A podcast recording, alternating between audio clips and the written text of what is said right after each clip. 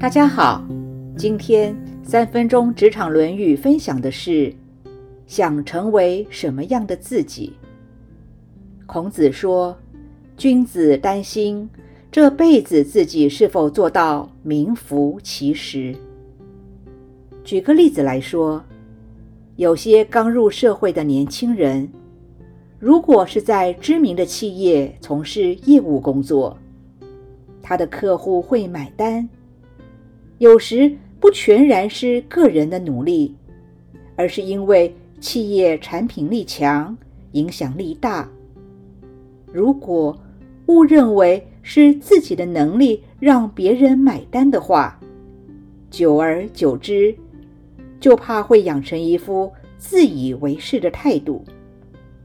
等到哪天公司的产品力、影响力下降，或者自己。离开了那个位子，才猛然发现掌声不在。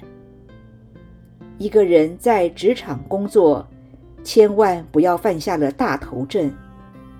尤其是在大公司、大企业上班的人，因为很多的顺利、成功，是因为这家公司积累了多年的名声与影响力。当你的名片上，如果把公司名称及头衔拿掉后，还有多少人会买你的账？还有多少人会记得你？而你又是谁？就算在业绩上创造佳绩，当下能证明自己的努力是有成果的，时间久了。一旦长江后浪推前浪，更好的成绩就会把你的佳绩给淹没了。最后，又有多少人会记得你那些成果呢？林肯说：“品格如同树木，名声如同树荫。”我们常常考虑的是树荫，却不知树木。才是根本。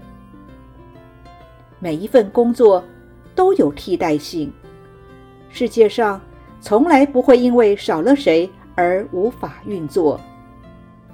既然如此，一个人的品德操守就凸显出他的重要性了。俗话说：“人是要留给别人探听的。”如果希望自己能留下什么，那么。最好在品格上好好的下功夫。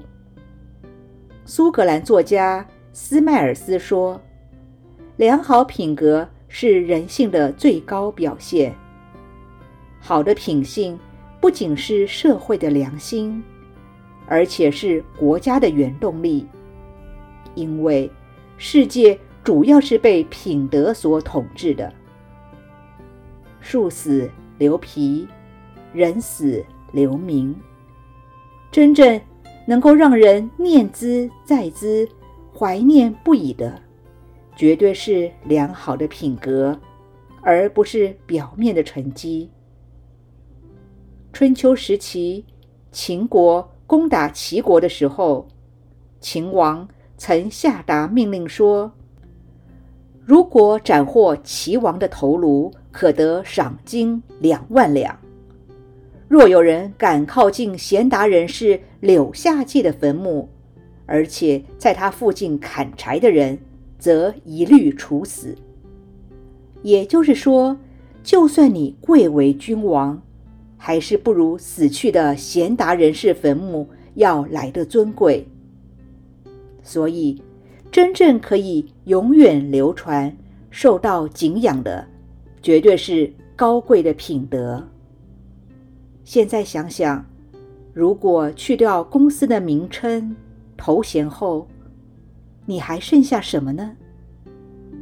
以上原文出自《论语·卫灵公篇》。子曰：“君子及末世而民不称焉。”今天的分享就到这儿，我们下次见。